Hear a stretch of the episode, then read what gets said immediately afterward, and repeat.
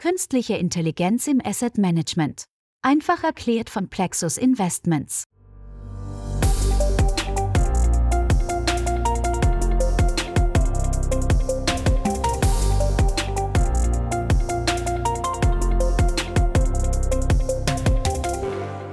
Künstliche Intelligenz im Asset Management top oder flop?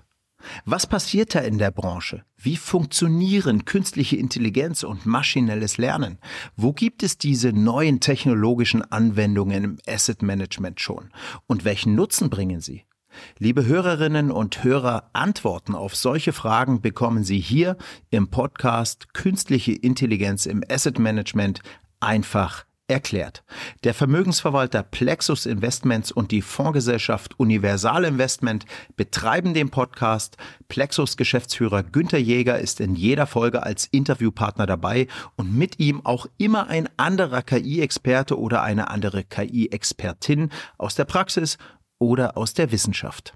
Ich bin Mario Müller-Dofel. Ich befrage die jeweils zwei Gesprächspartner über KI bzw. KI im Asset Management und das buchstäblich von A bis Z. Worüber genau? Aufhänger einer jeden Folge ist ein wichtiger Begriff aus der KI-Welt. In dieser Folge beginnen wir mit A, A wie Artificial Intelligence. In der nächsten Folge geht es um einen Begriff, der mit B beginnt, dann um einen mit C als Anfangsbuchstaben und so weiter, bis wir in 26 Wochen bei Z sind. Warum 26 Wochen? Ganz einfach, weil das deutsche Alphabet 26 Buchstaben umfasst und ganz einfach sollen auch meine Fragen und die Antworten der Gesprächspartner sein, damit Sie, liebes Publikum, auch dann mit dem Gesagten etwas anfangen können, wenn Sie weniger tief als die Interviewten im Thema stecken. Gleich geht's los.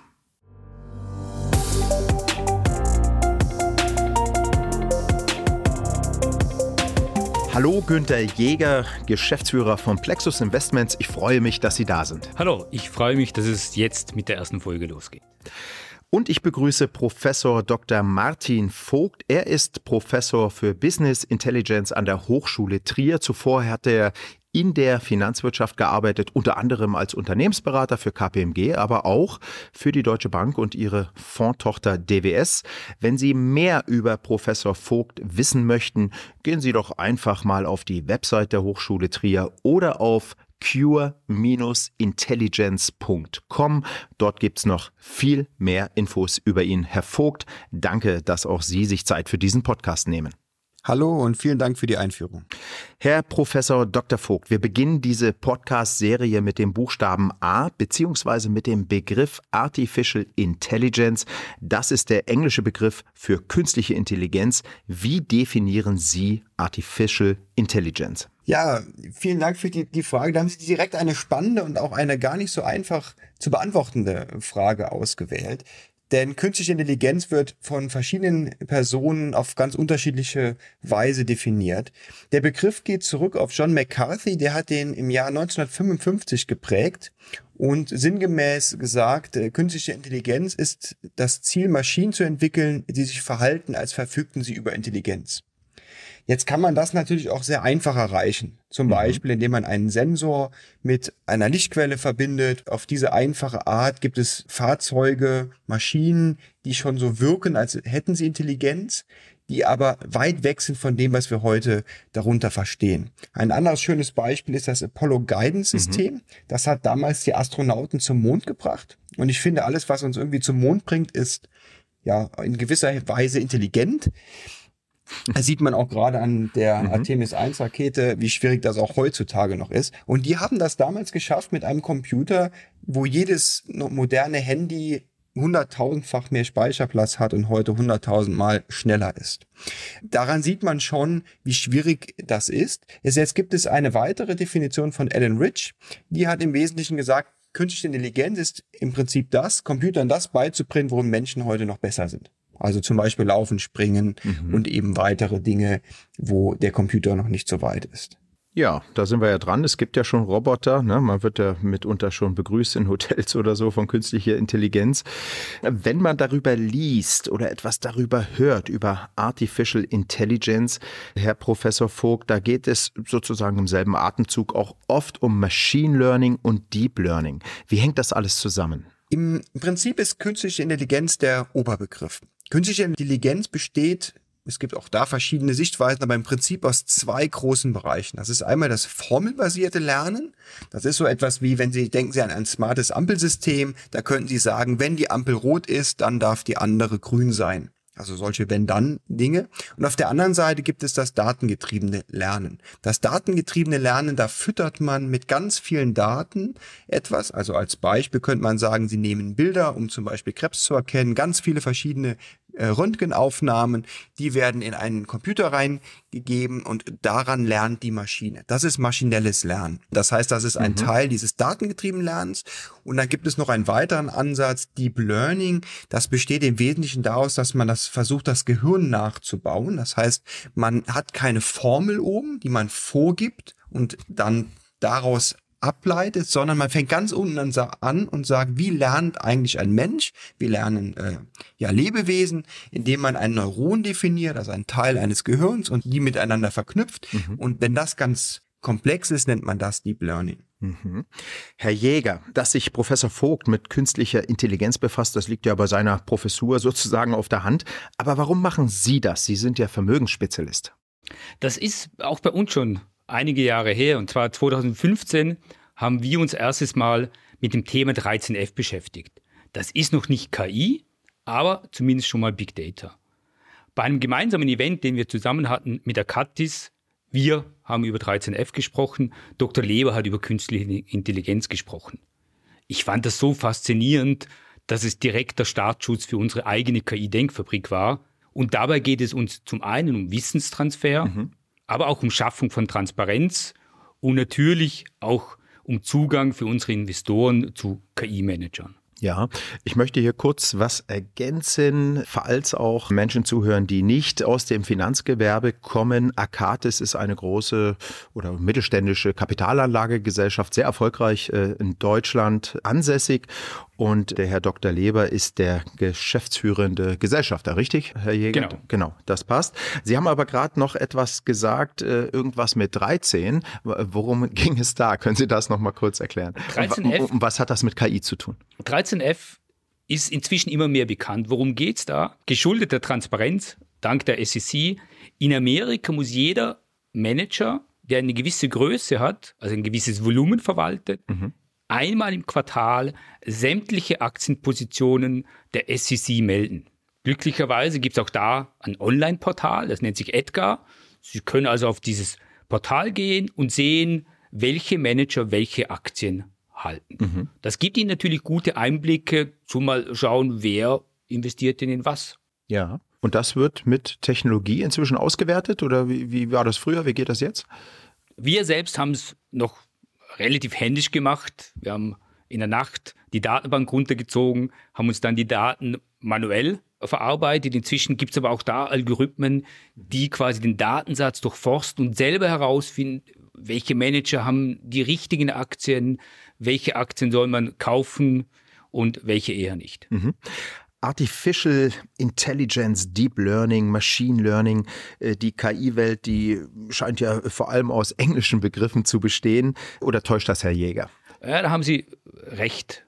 Es ist aber auch sehr einfach zu beantworten, denn der wissenschaftliche Diskurs findet eigentlich nur in englischer Sprache statt.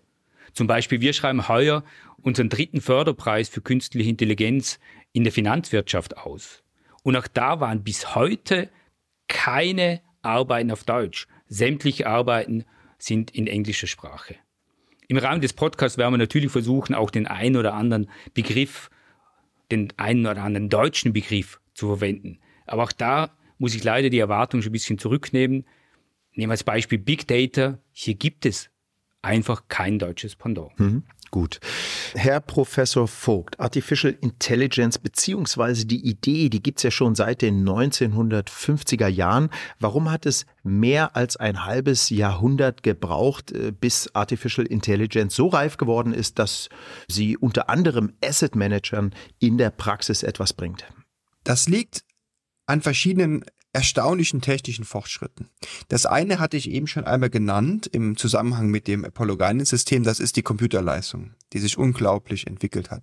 Hinzu kommen aber auch noch andere mhm. Dinge, zum Beispiel große Datenmengen, die es neuerdings gibt, zum Beispiel durch Social Media, die verfügbar sind. Das heißt, man hat zum Beispiel große Texte, andere Informationsquellen, die man automatisiert auswerten kann im Rahmen von Text Mining. Dann kommen noch weitere Dinge hinzu wie Cloud Computing und Sensortechnik, sehr schnelles Internet, die es ermöglichen, dass man Rechenleistungen abrufen kann, sodass im Prinzip jede Glühbirne heute intelligent sein kann, indem man das als Cloud Computing mhm. benutzt. Das heißt, es gibt sehr, sehr viele Techniken, die relativ gleichzeitig fertig sind und das hat dazu die, zu diesem absoluten Boom geführt in diesem Themenfeld. Ja.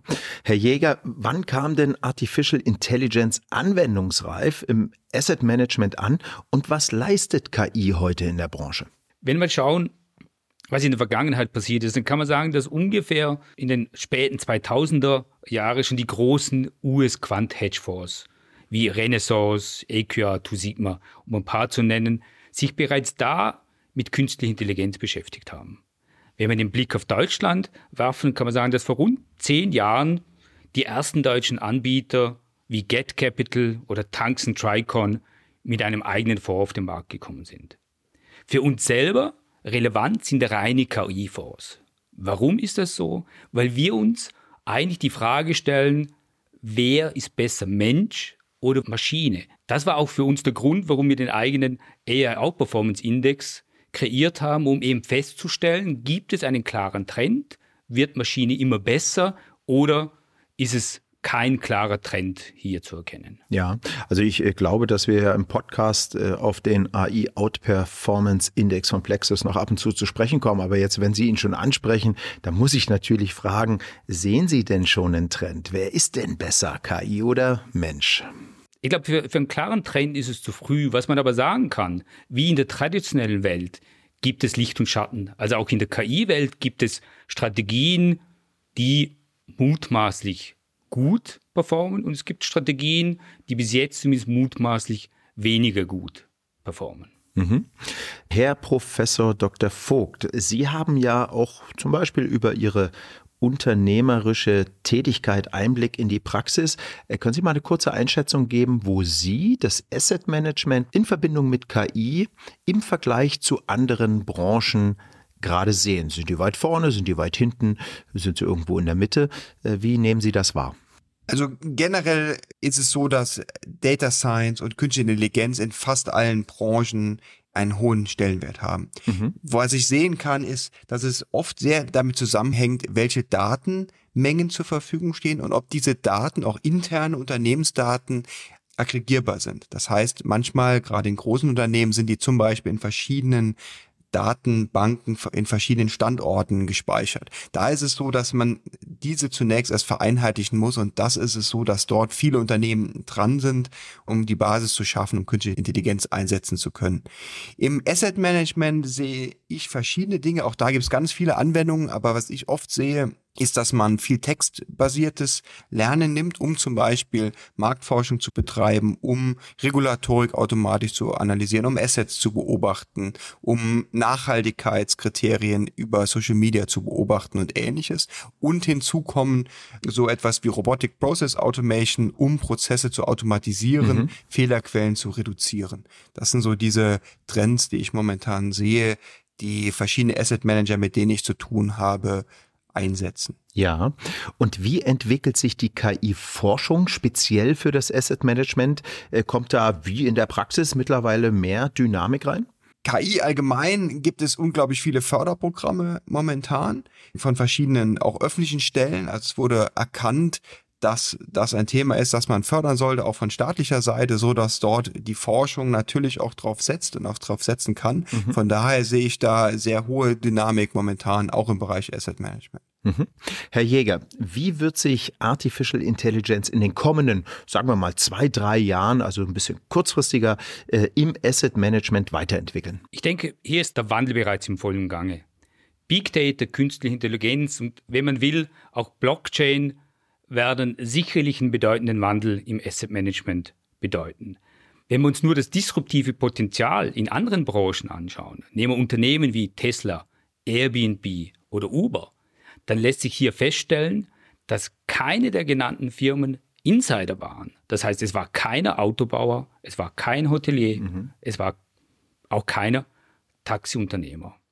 Was man auch sagen kann, es werden mehr und mehr Asset Manager sich strategisch positionieren und KI in ihren Prozessen integrieren. Jetzt sind es die großen Vermögensverwalter wie BlackRock aus den USA, aber auch mhm. Deutschland, DWS, DEC, um zwei zu nennen, die sich ganz klar mit dem Thema KI beschäftigen. Ich denke, der Trend wird sich nicht mehr umkehren. Im Gegenteil, er wird sich beschleunigen. Für mich ist das Asset Management in letzter Instanz ein informationsverarbeitendes Gewerbe. Mhm. Und da gilt für Information aller Art schneller oder präziser, idealerweise in Kombination, besser als seine Wettbewerber ausarbeiten kann, profitiert von lohnenden Wissensvorsprüngen. Ja, Lieber Herr Jäger, lieber Herr Vogt, herzlichen Dank für Ihre interessanten Ausführungen. Das macht Lust auf mehr. In der nächsten Folge, die sich um einen Begriff, der mit B beginnt, dreht, sind Sie ebenfalls beide dabei. Ich freue mich schon. Bis dahin. Vielen Dank für die Fragen.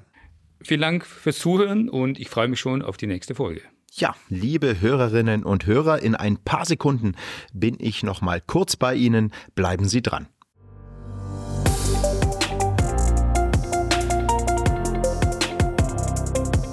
Das war die Premierenfolge des Plexus Investments Podcasts Künstliche Intelligenz im Asset Management einfach erklärt. Wenn Sie die weiteren Folgen automatisch auf Ihr Smartphone gespielt bekommen möchten, abonnieren Sie den Podcast. Das funktioniert sehr einfach über Podcast-Apps wie Spotify, Apple Podcasts, Audible oder Google Podcasts. Oder Sie gehen auf die Internetseite von Plexus Investments. Die Adresse lautet plexusinvestments.com. Dort finden Sie den Podcast unter dem Menüpunkt Journal. Und wenn Sie Asset Management Spezialist oder Spezialistin sind und Fragen an Günther Jäger oder Professor Dr. Vogt haben, die ich im Interview nicht gestellt habe, kontaktieren Sie die beiden doch einfach direkt und tauschen Sie sich persönlich mit ihnen aus. Die Kontaktdaten finden Sie leicht im Internet. Last but not least ein großes Dankeschön an Sie, liebes Publikum, weil Sie zugehört haben und ebenfalls herzlichen Dank an Universal Investment für die Unterstützung dieses Podcasts. Der kostet nämlich auch ein bisschen Geld. Tschüss und bis zur zweiten Folge, Ihr Mario Müller-Dofel.